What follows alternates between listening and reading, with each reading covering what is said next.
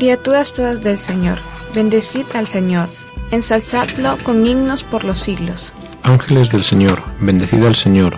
Cielos, bendecid al Señor. Aguas del espacio, bendecid al Señor. Ejércitos del Señor, bendecid al Señor. Sol y luna, bendecid al Señor. Astros del cielo, bendecid al Señor. Lluvia y rocío, bendecid al Señor. Vientos todos, bendecid al Señor. Fuego y calor, bendecid al Señor. Fríos y heladas, bendecid al Señor. Rocíos y nevadas, bendecid al Señor. Témpanos y hielos, bendecid al Señor. Escarchas y nieves, bendecid al Señor. Noche y día, bendecid al Señor. Luz y tinieblas, bendecid al Señor. Rayos y nubes, bendecid al Señor. Bendiga la tierra al Señor, ensálcelo con himnos por los siglos. Montes y cumbres, bendecid al Señor. Cuanto germina en la tierra, bendiga al Señor. Manantiales, bendecid al Señor. Mares y ríos, bendecid al Señor. Cetáceos y peces, bendecid al Señor. Aves del cielo, bendecid al Señor. Fieras y ganados, bendecid al Señor. Ensalzadlo con himnos por los siglos. Hijos de los hombres, bendecid al Señor. Bendiga Israel al Señor. Sacerdotes del Señor, bendecid al Señor. Siervos del Señor, bendecid al Señor. Almas y espíritus justos, bendecid al Señor. Santos y humildes de corazón, bendecid al Señor. Ananías, Azarías y Misael, bendecid al Señor, ensalzadlo con himnos por los siglos. Bendigamos al Padre y al Hijo con el Espíritu Santo. Ensalcémoslo con himnos por todos los siglos. Bendito el Señor en la bóveda del cielo, alabado y glorioso y ensalzado por los siglos.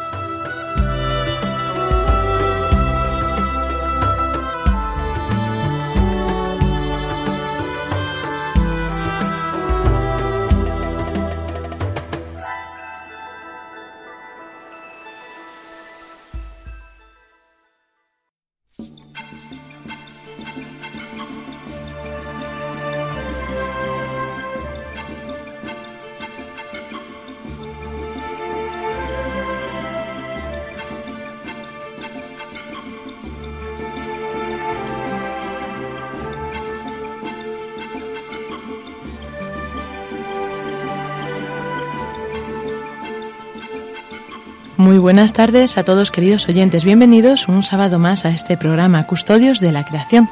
Bienvenidos a este programa que estamos haciendo ya a las puertas de Pentecostés y como no podía ser de otra manera queremos compartir esta hora con todos vosotros pues de la mano de más amigos, más amigos que están aquí ahora conmigo en el estudio y bueno pues voy a pasar a presentaroslo. Tenemos a, a Cindy ya una habitual de este programa. Buenas tardes Cindy. Buenas tardes Lorena, Paco y Pablo, pues un placer nuevamente estarles acompañando. Muchas gracias por, por volver a responder a nuestra llamada.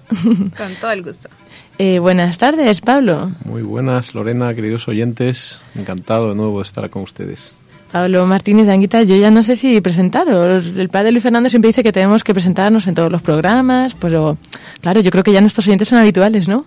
Aún así, cuéntanos un poco, por si acaso, de dónde estás tú, dónde ejerces bueno, tu profesión. Soy profesor eh, titular de la Universidad Rey Juan Carlos en Ciencias Ambientales y pues me dedico a, a investigar e impartir docencia en la universidad sobre temas relacionados con la conservación de la naturaleza en España y en países en desarrollo. Uh -huh, eso es. Y Cindy, que no lo hemos comentado, está haciendo un doctorado también allí, ¿no? Con Pablo. Así es, estoy aquí estudiando, bueno, solo un tiempito, ya me voy en julio. Eh, pues mi tutor es Pablo Martínez y un placer estar llevando aquí mi, mi doctorado, iniciándolo. Te echaremos de menos, Cindy. No te puedes ir, tendrás que entrar vía Skype o algo, no sé. Encantada, manteniendo la comunicación a distancia, pues ahí vamos a estar, con todo el gusto. Tendremos corresponsal en Centroamérica. Bien, nos traerá las noticias. Muy bien, y tenemos hoy, sí, en el estudio a Francisco Marcos. Buenas tardes. Buenas tardes, Lorena, Pablo, Cindy, apreciados oyentes. Es un placer estar otra vez con vosotros. Te echábamos de menos en el estudio, no a ti, pues tu presencia siempre ha estado presente en este programa, aunque estés lejos, siempre haces por estar con nosotros, ¿no? Pero bueno, que también es un, un gusto verte aquí. Sí, la verdad es que yo también tenía ganas de venir a los estudios de Radio María. Los últimos dos, dos, dos programas he estado custodiando la creación en Salamanca un poquito y ahora puedo estar aquí. Bien, pues cuéntanos también, tú estás en, en, la Escuela Politécnica de Montes. Sí, yo estoy en la Escuela de Ingenieros de Montes de la Universidad Politécnica de Madrid. doy clases de termodinámica, de planificación energética, sobre todo con energías renovables. Y bueno, pues es un placer estar aquí con todos vosotros, ¿no? Y aprender de nuestro maestro Pablo. Vaya, hombre, por Dios, no digas esas cosas. bueno, realmente Paco fue maestro de Pablo, ahora, eso, es, ahora todos son maestros de todo. El jovencito soy yo, yo vengo también a aprender. Bueno, y también pues un saludo de quien les habla, de Lorena, y aquí estamos pues un día más con todos vosotros. Comenzábamos este programa con, con este cántico, ¿no? De Ananías, Acerías y Misael, cántico del libro de Daniel en el horno, y, bueno, pues eh, decía una reflexión Juan Pablo II en el 2002 sobre este cántico. Dice, el cántico que acabamos de escuchar, entonado por tres jóvenes que van a sufrir el martirio a causa de su fe, es una solemne alabanza al Señor por todas las maravillas del universo. Su fe suscita la intervención del Señor que los protege de la muerte y el himno describe una especie de procesión cósmica en el que todas las criaturas bendicen al Señor. El hombre debe añadir a este concierto de alabanza su voz alegre y confiada, acompañada de una vida coherente y fiel. Bueno, pues esto tratamos de hacer siempre en este programa, ¿no? Pues elevar ese, ese cántico de alabanza de que en, el hombre encuentra en las criaturas su voz, ¿no? Para, para alabar al Señor. Yo creo, Lorena, que hoy todo esto lo vamos a juntar con algo precioso y esencial a lo que nos dedicamos los, los, los tres invitados, que es la ciencia, ¿no? Así Como precisamente la, la ciencia nos ayuda y lo vamos a ver de la mano del Papa Francisco, ¿no? Perfecto, pues Pablo ya nos ha adelantado su sección, no sé si Paco nos traerá alguna sorpresa, alguna entrevista, eso veremos. De momento pasamos a la editorial con Francisco Marcos. Buenas tardes, queridos oyentes de Custodios de la Creación, eh, querida Cindy, Pablo, Lorena. Hay un refrán de mi pueblo que dice que hay tres jueves que brillan más que el sol. El jueves santo, el jueves del Corpus y el jueves de la Ascensión. Bueno, pues este año casi dos jueves de ellos están en el mes de junio. Ha pasado el mes de mayo, el mes dedicado a las flores, el mes dedicado a la Virgen, y estamos ya en el mes de junio. El primer programa de hoy, o la primera editorial del mes de junio, se la quiero dedicar a la fiesta de Pentecostés. Es una fiesta muy preciosa que estamos celebrando hoy sábado y mañana domingo. No sé si saben ustedes que la mayor manifestación que hay todos los años en España no la congrega ningún partido político, ni Rajoy, ni Zapatero, ni no sé quién. La mayor congregación que hay en España es que todos los años dos millones de personas se trasladan hasta el Rocío para venerar y dar gracias a Dios a través de la Virgen del Rocío. Y es la mayor manifestación, dos millones de personas todos los años. Bueno, exactamente entre dos millones doscientas mil personas ya ha habido algún año que han llegado a participar en ella, no el mismo día, pero diferentes días, casi dos millones y medio de personas. Gente de toda España, hay vascos que llegan hasta Huelva, se trasladan hasta allí. La naturaleza está preciosa en el mes de junio. Si el mes de mayo era el mes de las flores, el mes de junio es el mes de las espigas. Es precioso viajar por Castilla, viajar por Andalucía, viajar por Galicia, pero sobre todo pues en Castilla-La Mancha y en Castilla León y ver los trigales amarillos. La naturaleza vestida de hermosura en el mes de junio nos da los frutos que algunas flores han dado. Pues este mes de junio, aparte de esta fiesta tan bonita de Pentecostés, que se celebra no solo en el Rocío, sino que hay muchos pueblos de Castilla y de Andalucía que también celebran la fiesta de, San, Pentecostés con su Virgen, ¿no? Por ejemplo, en mi pueblo, en Torrecilla de la Orden, en Valladolid, es la Virgen del Carmen, ¿no? y se congregan cerca de 5.000 personas al lado de una ermita chiquitita. Eh, mi madre, por ejemplo, cuando era joven iban andando desde otro pueblo que estaba a 7 kilómetros y son fiestas muy bonitas. Por tanto, eh, mes de junio, mes precioso, dedicado en la iglesia al Sagrado Corazón de Jesús. Y con esto lo que quiero decirles son dos cosas. Primero, que la iglesia está viva todos los meses y todos los meses son buenos para adorar a Jesucristo. El mes de mayo también es buen mes para adorar a Jesucristo, pero el mes de junio es el Sagrado Corazón de Jesús. Y segundo, la segunda idea, que disfruten ustedes, cójanse el coche los que iban en Madrid, apártense un poco, váyanse hasta Ávila a comer a una casa rural o por allí y disfruten de los trigales amarillentos, sobre todo al atardecer. Un trigal con un fondo de pino piñonero es precioso en Castilla. Muchas gracias, feliz programa.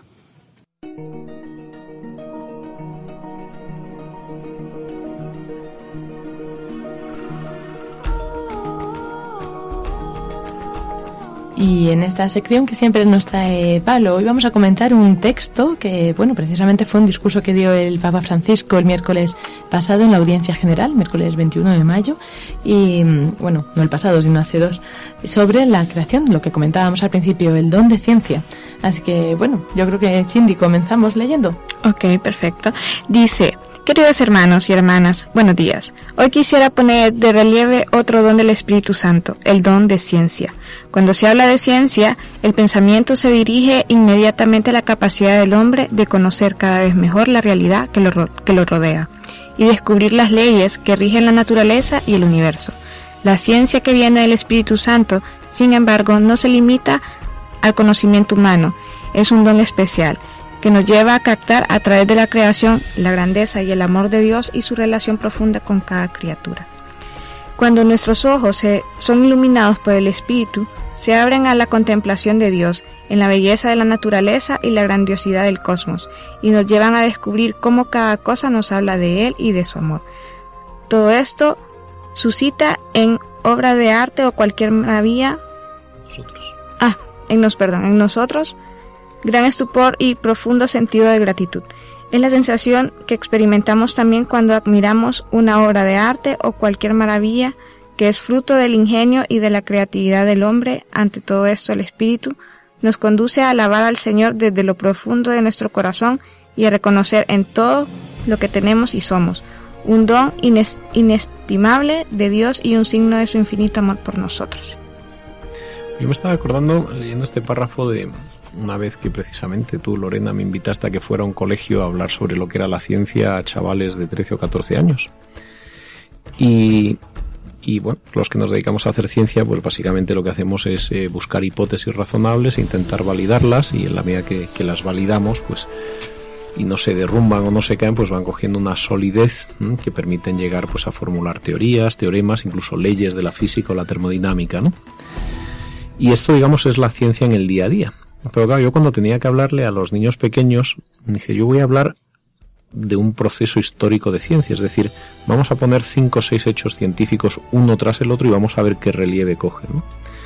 Y entonces les hablé de cómo, por ejemplo, la, la, Tierra y el Sol están a la distancia adecuada y tenemos precisamente la cantidad de agua líquida para que llueva lo suficiente y tengamos diversidad de climas y como al mismo tiempo tiene un núcleo, la Tierra tiene un núcleo magmático que funciona y genera pues un campo electromagnético que nos mm, protege del exceso de, de, de, radioactividad del Sol y como pues somos el, único planeta que tiene una, pues la, la, relación de masas adecuada entre la Tierra y, y la Luna que permite que la Tierra pues no varíe el eje de, de rotación y por lo tanto se mantengan los climas, ¿no?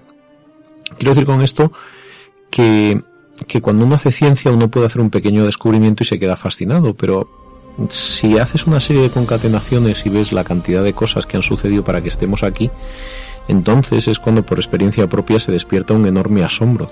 Pero ¿cómo es posible que este universo funcione tan bien? ¿Cómo es posible que esta Tierra esté tan bien hecha? ¿Cómo, cómo es posible esto, no? ¿Mm? Y entra, entra el estupor ¿Mm? y ante ello la pregunta, ¿no? ¿Esto, ¿Esto es por algo o es por nada, no? Por eso cuando yo eh, muchas veces se habla de que la ciencia se opone a la fe. Y digo, no, no, no. Si la ciencia de algún modo lo que te pone es en el umbral del asombro, en el umbral del conocimiento. Cuando vas viendo la maravilla que es el mundo y te vas dando cuenta de las relaciones que tienen las distintas disciplinas entre sí, el estupor aumenta, ¿no? Y, ese, ese, estupor, pues, te, te viene aquí a, a, suscitar, como dice, como dice el Papa Francisco, en nosotros suscita un gran estupor y un profundo sentido de gratitud. Es la sensación que experimentamos también cuando miramos una obra de arte.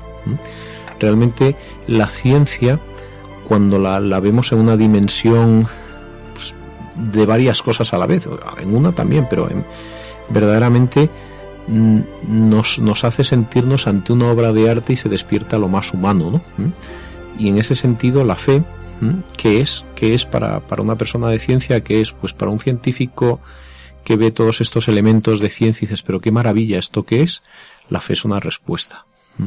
Entonces no es que no es que sean incompatibles ciencia y fe, la ciencia te descubre y te despierta un montón de preguntas y en el fondo te despierta un montón de deseos del corazón porque tú quieres que todo tenga sentido. tú en el fondo querrías que toda esta belleza fuera por ti, porque se te quiere, y la fe lo que hace es contestarte a una pregunta. La ciencia hace que nos preguntemos cosas y la fe nos da una, una garantía de respuesta con la cual poder vivir con, con la tranquilidad que te da el ser querido. Sí, además, eh, queridos lectores, o queridos oyentes, perdón, tenemos que tener en cuenta que aunque no lo digan las grandes televisiones, si cogemos los grandes científicos del mundo, de toda la historia, han sido creyentes. Los grandes físicos, Einstein, Newton, Paul Dirac, Schrödinger, eran creyentes, creían en Dios. Algunos programas de televisión el otro día decían que es que los grandes científicos son ateos, todo lo contrario. Einstein era judío, pero es que creía en Dios y hablaba continuamente de Dios, no digamos ya Paul Dirac o Newton. Es decir, como bien ha dicho Pablo, no hay ninguna contradicción entre ciencia y fe, sino todo lo contrario. Yo tengo un amigo, Jesús Amado, catedrático de instituto, que ha escrito cosas maravillosas, un día le entrevistaremos, Lorena, y entre las maravillas que ha dicho Jesús Amado, que decía a sus alumnos, era precisamente eso, que la ciencia y la fe se iluminan una a la otra. La ciencia ilumina la fe y la fe ilumina la ciencia. ¿Por qué la fe ilumina la ciencia? Porque fíjense ustedes, los que tenemos fe tenemos que tener una virtud y es la virtud de la humildad. Y si tú eres humilde, podrás escuchar a los demás y podrás aprender de los demás. A mí me gusta dar siete normas a mis estudiantes de estudio. Y una de ellas es que si tú quieres sacar buenas notas en la universidad, sé humilde. Si tú te crees más listo que el profesor, nunca aprenderás del profesor. Decía San Buenaventura que el humilde se sube sobre los hombros del otro y es más arriba, ¿no? Los científicos católicos que han sido humildes han leído con humildad a otros científicos y han podido escuchar. Esto viene a cuenta un tema, Lorena, que quizá algún día al año que viene dedicaremos un programa y que es muy interesante sobre el evolucionismo. La Iglesia no está en contra del evolucionismo, la Iglesia sencillamente dice que Dios existe. Y a lo mejor, y tal vez, y cada día más, más patentemente, el evolucionismo para muchos científicos no está en contra de la existencia de Dios, sino que puede haber una evolución y eso no quiere decir que Dios sea el autor de todas las leyes que han permitido el evolucionismo. Bueno, yo voy a continuar leyendo este maravilloso eh, párrafo y dice, el don de ciencia nos coloca en profunda sintonía con el Creador y nos hace participar en la limpidez de su mirada y de su juicio. Esto es un poco lo que decía Paco. Y en esta perspectiva logramos ver en el hombre y en la mujer el vértice de la creación como realización de un designio de amor que está impreso en cada uno de nosotros y que hace que nos reconozcamos como hermanos y hermanas. Todo esto es motivo de serenidad y de paz, y hace del cristiano un testigo gozoso de Dios, siguiendo las huellas de San Francisco de Asís y de muchos santos que supieron alabar y cantar su amor a través de la contemplación de la creación. Al mismo tiempo, el don de ciencia nos ayuda a no caer en algunas actitudes excesivas o equivocadas. La primera la constituye el riesgo de considerarnos dueños de la creación. La creación no es una propiedad de la cual podemos disponer a nuestro gusto, ni mucho menos es una propiedad solo de algunos, de pocos. La creación es un don, es un don maravilloso que Dios nos ha dado para que cuidemos de él y lo utilicemos en beneficio de todos, siempre con gran respeto y gratitud. La segunda actitud errónea está representada por la tentación de detenernos en las criaturas, como si éstas pudiesen dar respuestas a todas nuestras expectativas. Con el don de ciencia, el espíritu nos ayuda a no caer en este error. Aquí, verdaderamente, hablamos de, curiosamente, de, dos errores, ¿no? Eh, lo que se llama en la terminología técnico-científica el exceso de antropocentrismo, el exceso de biocentrismo. El exceso de antropocentrismo es pensar que como el hombre es el ser consciente, si el hombre desapareciera del universo, eh, como el universo no tendría quien se fascinara ante él, probablemente la, vida continuaría, ¿no? ¿Eh? Y, y, la naturaleza se regeneraría, pero faltaría, faltaría quien pudiera dar gracias ante todo ello, ¿no? Y por eso yo entiendo que ante tanta belleza, cuando tú estás en un sitio muy bonito, si no dar las gracias te ha faltado algo, ¿no? No, no, no estás completo, ¿no? Entonces la tentación antropocéntrica, es decir, porque yo soy el que soy consciente, porque mm, yo veo que todo puede servirme, porque yo lo puedo transformar, yo puedo tener poder sobre todo y lo que yo quiera es lo que se debe hacer. Ese es el, exceso de la tentación antropocéntrica. Y el exceso de la tentación biocéntrica es todo lo contrario. Es precisamente como vemos que el hombre se ha ido cargando la naturaleza, es decir, ojalá no estuviera el hombre, porque así todo sería mucho más bonito. Si no estuviera el que ensucia, todo estaría más limpio, ¿no? Y en ese sentido, pues esta tentación biocéntrica dice, y qué maravillosos son todos los animales que viven en equilibrio, a diferencia del hombre que vive desequilibrado. Entonces, son como, son como dos tentaciones excesivas, el exceso de antropocentrismo y el de biocentrismo. Y el Papa nos habla de una, una situación equilibrada y por equilibrio no se trata de mitad de uno, mitad de otro, es más que eso, se trata de tener en consideración todos los factores. Nosotros somos conscientes y tenemos más responsabilidad. Tenemos responsabilidad hacia todo aquello que tiene menos conciencia que nosotros, ¿no? ¿Mm? Y por lo tanto, ¿cuál es, y ahora lo, nos lo va a leer Lorena el siguiente párrafo, cuál es la actitud completa, la que toma en consideración los que, eh, lo que somos y al mismo tiempo el valor de las criaturas? Pues como vamos a ver, es el, el cuidado, la custodia. Sí, además, antes de que lo lea Lorena, yo quisiera señalar muy bien lo que ha dicho Pablo. En este programa hemos hablado bastantes veces de don Ángel Ramos, el padre de lo que llamamos el ecologismo prudente o el ecologismo solidario. Entonces el ecologismo prudente y ecologismo solidario es una postura intermedia, es un ecologismo equilibrado que no cae en el antropocentrismo que ha señalado Pablo, fuerte, ni en el biocentrismo fuerte, sino que es una postura intermedia. Pero también eh, en las entrevistas que hemos hecho, a muchos entrevistados hemos preguntado, ¿qué es la vida? Y todos han dicho, es un don. O sea, pues los dones del Espíritu Santo. Bueno, pues un don de Dios, mm, de las tres personas, es el don de la vida, el don de la creación. La vida es algo maravilloso, es un don que Dios nos ha dado. Pero es un don que Dios nos lo ha dado no para que lo explotemos a nuestra medida, sino para que con él seamos felices y hagamos felices a generaciones venideras. Por eso el ecologismo debe ser un ecologismo solidario. A mí me hace gracia algunos ecologistas que dicen, soy muy ecologista y luego tiran papeles al suelo. Y así está algunas zonas de Madrid, ¿no? O, lo contrario, el otro científico científico que desprecia a los ecologistas y luego está lleno de pena pues porque ha venido un tsunami, eh, como ha pasado en una central nuclear de Japón y se ha destrozado todo. Es decir, viva el ecologismo, pero el ecologismo tiene que ser prudente, solidario, pensar antes de actuar. Lo que decía don Ángel Ramos, ¿no? El ecologismo basado sobre todo en un cariño, en un amor, en un respeto, en un asombro ante la naturaleza.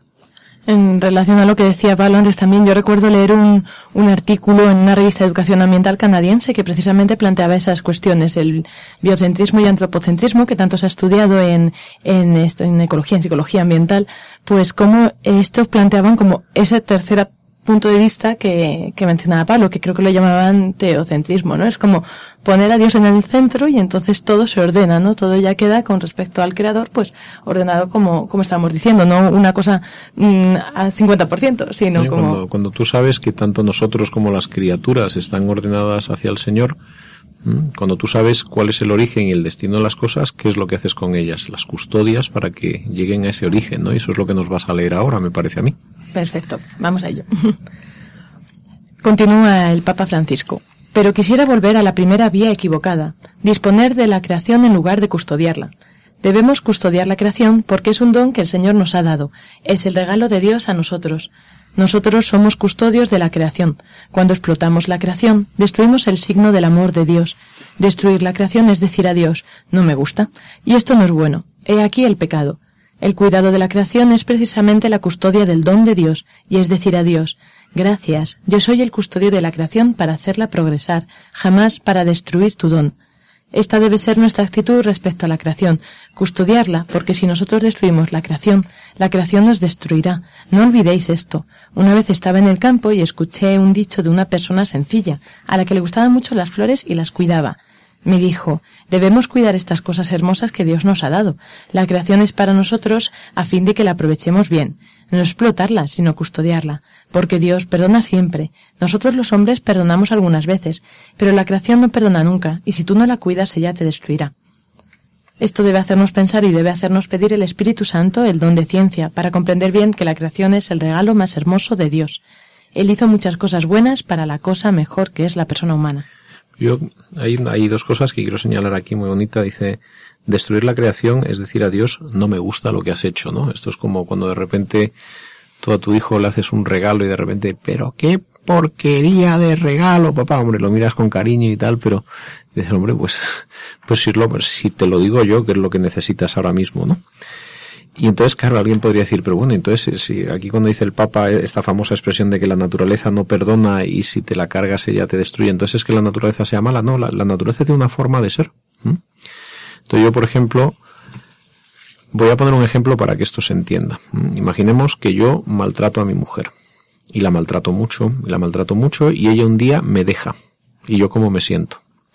Me voy a sentir solo y fracasado pero no es que mi mujer se haya vengado de mí, es que tenía una forma de ser. En este sentido, no es que la naturaleza tenga una venganza hacia el hombre porque la trata mal, no, no se trata de una venganza con odio, una revancha, sino sencillamente cuando tú destruyes algo y dejas de tenerlo, la ausencia de ese algo, es como el, el, pecado es como la ausencia de bien, la ausencia de Dios, ¿no? Lo que tú sufres del pecado es precisamente esa ausencia. Cuando la naturaleza la, la destruye, rompes un equilibrio, el equilibrio roto intenta, intenta reajustarse. Por ejemplo, si nos cargamos los ciclos climáticos, pues en algún momento la naturaleza se reajustará, pues sube el océano, bajan las temperaturas, lo que sea, ¿no? Y en ese sentido lo sufrimos, pero no es en el sentido de, de venganza en el plan la naturaleza es mala, ¿no? Es sencillamente que la naturaleza tiene una forma de ser y el que no lo ha comprendido es el ser humano. La naturaleza continúa en la medida, como puede con sus dinámicas físicas. Lo que pasa es que en esa dinámica física se ha alterado la, la capacidad de, de, estar presente en ella en unas buenas condiciones. Si yo maltrato a mi mujer y ella me sobrevive de algún modo y me deja, obviamente sufro las consecuencias de, de haber sido abandonado. Pero no quiere decir que mi mujer sea mala, el que lo ha hecho mal soy yo. Sí, además aquí tenemos un ejemplo muy claro que se ha presentado hace pocos años. Yo recuerdo cuando estudiaba energía nuclear que me la explicaba un, catedrático que era a favor de la energía nuclear. Yo no estoy en contra de la energía nuclear. Y él decía que cuando se hagan centrales nucleares solo se pueden poner dos núcleos juntos. Bueno, pues en Fukushima había seis núcleos juntos. Entonces, claro, nosotros a veces nos creemos Dios y nos creemos que podemos poner muchas centrales nucleares y muchas y muchas porque eso aparentemente es muy barato. Y a lo mejor a corto plazo es muy barato. En Japón a corto plazo la energía eléctrica de origen nuclear fue muy barata, pero a lo mejor a largo plazo ha sido carísima, porque lo que está costando recuperar una central nuclear que no produce absolutamente nada es muy grande. Es decir, la naturaleza tiene unas leyes unas normas. Por eso, el primer punto del ecologismo prudente siempre es conocer para amar. Cuanto más conozcamos la naturaleza, más la vamos a amar. Pero también ese conocer es conocer las leyes que lo rigen. Nosotros no podemos saltar las leyes de la naturaleza porque luego viene un tsunami y se carga toda nuestra central nuclear que era súper segura, súper potente y súper buenísima. Yo creo que para concluir esta sección concluiría con esta frase que no sé si la hemos llegado a leer, pero a mí me encanta que dice, a los ojos de Dios somos la cosa más hermosa, más grande, más buena de la creación. Incluso los ángeles están por debajo de nosotros, somos más que los ángeles, como hemos escuchado en el libro de los Salmos. El Señor nos quiere mucho y demos gracias por esto. Y bueno, también eso, fruto, como decíamos, de ese agradecimiento ha de ser esta custodia de la creación.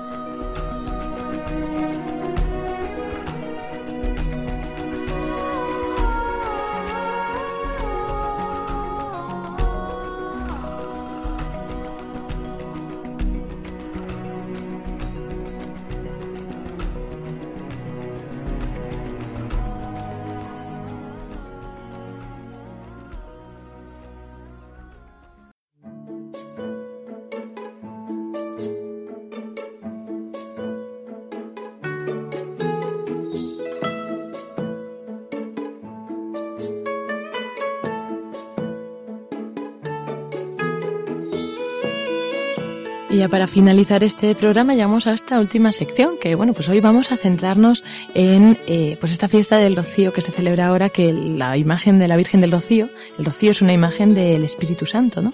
Y bueno, pues es la celebración ahora, como nos comentaba también eh, Paco en la editorial.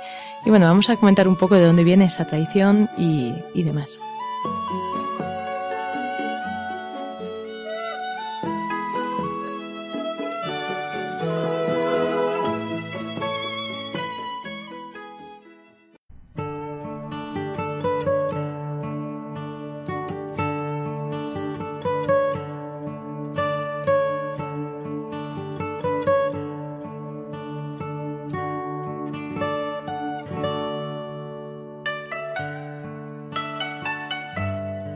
El rocío, cuya historia se encuentra hoy documentada en sus aspectos más importantes, ha estado envuelta en una leyenda, como ocurre con otras muchas advocaciones, y esta viene recogida en las reglas de la Hermandad Matriz de 1758. Así dice.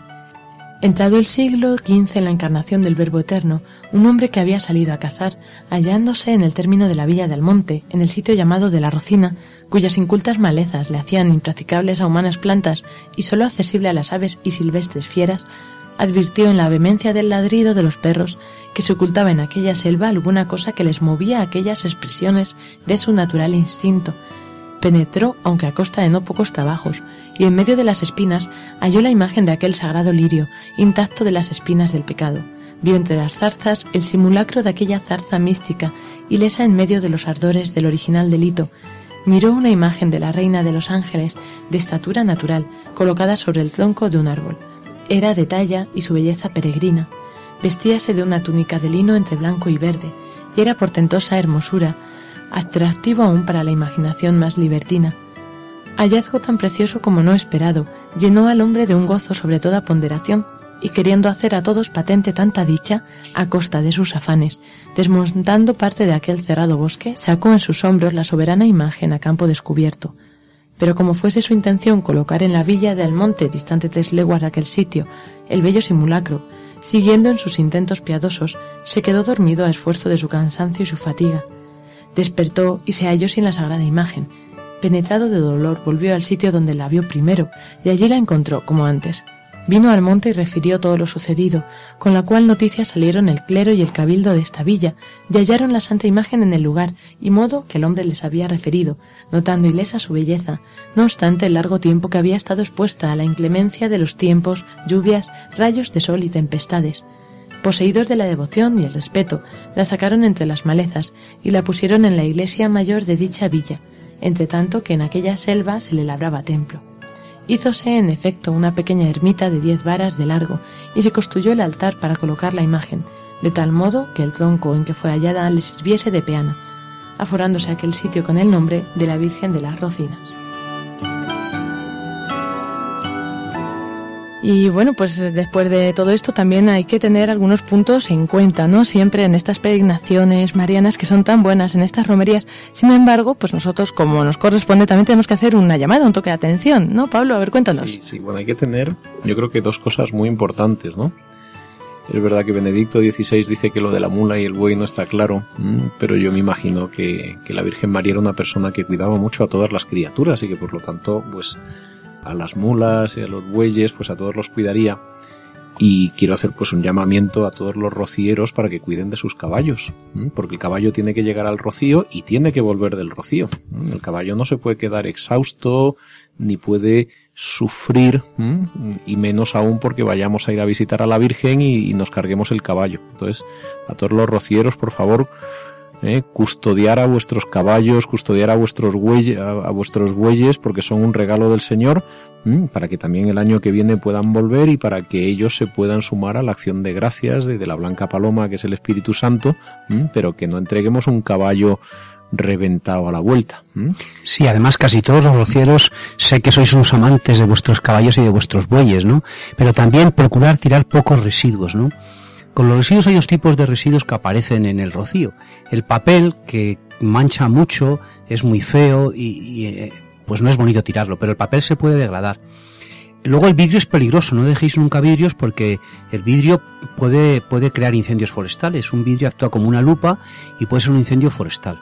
Y luego lo que nunca deberéis tirar, y muy pocos lo tiráis, pero alguno pues lo tira y si lo veis a alguno tirarlo con educación, decirle que por favor no lo tire, son plásticos porque el papel se puede degradar. El vidrio puede crear incendios forestales, pero es que el, plástico no se degrada.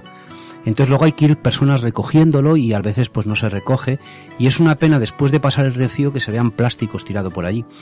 Entonces a los rocieros que sois todos muy amantes de la naturaleza, si veis que alguien tira un papel o un plástico o un vidrio, decirle por favor que lo recojan y en algún sitio, en las carretas, en los sitios que habilita la Junta de Andalucía, pues tirarlo allí porque no cuesta nada y luego ya se recoge muy bien y todo es esto. Hay que pensar eso, que cuando hablamos de ser, que hacemos una, una procesión al rocío, a la Inmaculada, pues también tenemos que dejar nuestro terreno inmaculado. Tenemos que tener limpio el corazón, pero limpio el camino, porque si no, ¿quién va a seguir el camino del rocío si después de haberlo hecho uno queda tan sucio que otro no lo sigue? ¿no? Un testimonio del amor mariano es precisamente dejar el camino de la Virgen igual de bonito que si ella hubiera pasado por ahí. Tenéis que pensar los rocieros como sabéis que viene mucha gente del extranjero. Sabéis que al Rocío mm, se calcula que un 10 o un 15% no son españoles, sino que vienen de, Estados Unidos, viene gente al Rocío, bueno, de Portugal muchísima gente por descontado, de Francia, de Italia. Por tanto, queridos rocieros que amáis tanto a la Virgen y que la mayor parte de vosotros amáis tanto a la naturaleza, esperamos que este año el Rocío sea, aparte de tan precioso y tan maravilloso como siempre, limpísimo. Y que viva la Blanca Paloma. ¡Que viva! ¡Viva! ¡Viva! Y digo yo que ya que está aquí también Cindy, que nos cuente, cuéntanos eh, en tu país o en general en Latinoamérica, a ver, cuéntanos alguna romería así eh, especial que haya.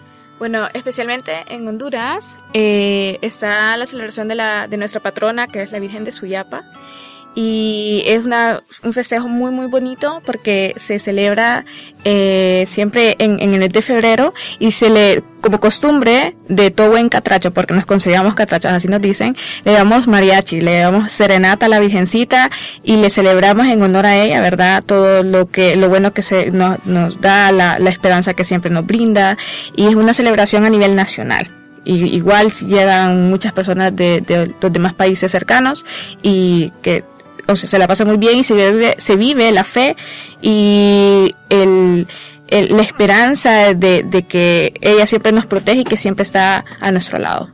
Es bonito, ¿no creéis? Pensar que eso, en cualquier parte del mundo puedes sentirte identificado con esta misma fe y, y pues eso, ir peregrinando a lugares de donde está presente la Virgen, ¿no? Especialmente presente. Luego es verdad que, que en, en, gran parte de, de todos estos sitios bueno, quizá algunos como Guadalupe ya se han urbanizado alrededor, pero son siempre sitios de una naturaleza muy evocadora, ¿no? Que te, que te ayuda, ¿no? Es como que la casa de la Virgen es una casa bonita, ¿no? ¿Mm?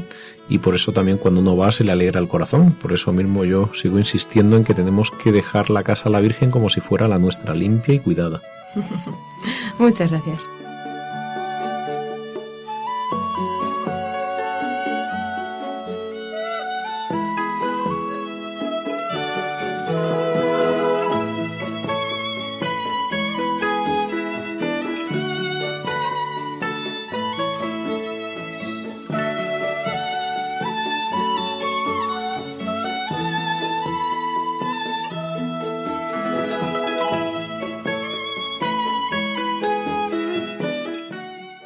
Y antes de finalizar este programa, vamos a, escuchar la canción del Cántico de las Criaturas y nos unimos en ella también como oración.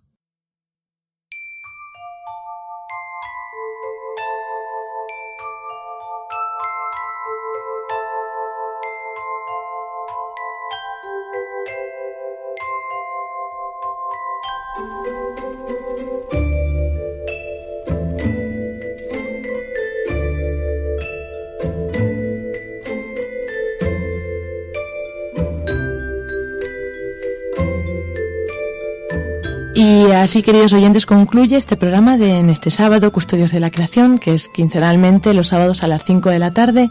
Muchas gracias a todos los que estáis aquí conmigo. Cindy, buenas tardes. Buenas tardes, no, como siempre un placer y pues encantada de poderles acompañar mientras esté en España. Te seguimos esperando. Pablo, muchas gracias por traernos toda tu sabiduría. La sabiduría poca. La del Espíritu Santo, de ciencia. Eh, afecto sobre todo. Y Paco, pues bueno, muchas gracias por venir y ánimo también en, pues en esta tarea de, de custodiar a tu madre que ahora te toca. Muchas gracias, Lorena, y muchas gracias, queridos oyentes. Nos vemos el dos sábados y recordad que tenemos Facebook, eh, Custodios de la Creación. Ahí podéis escribir las sugerencias que tengáis, preguntas, dudas y igualmente a nuestro email custodios de la creación arroba radiomaria.es. Muchas gracias a todos y buena tarde de sábado.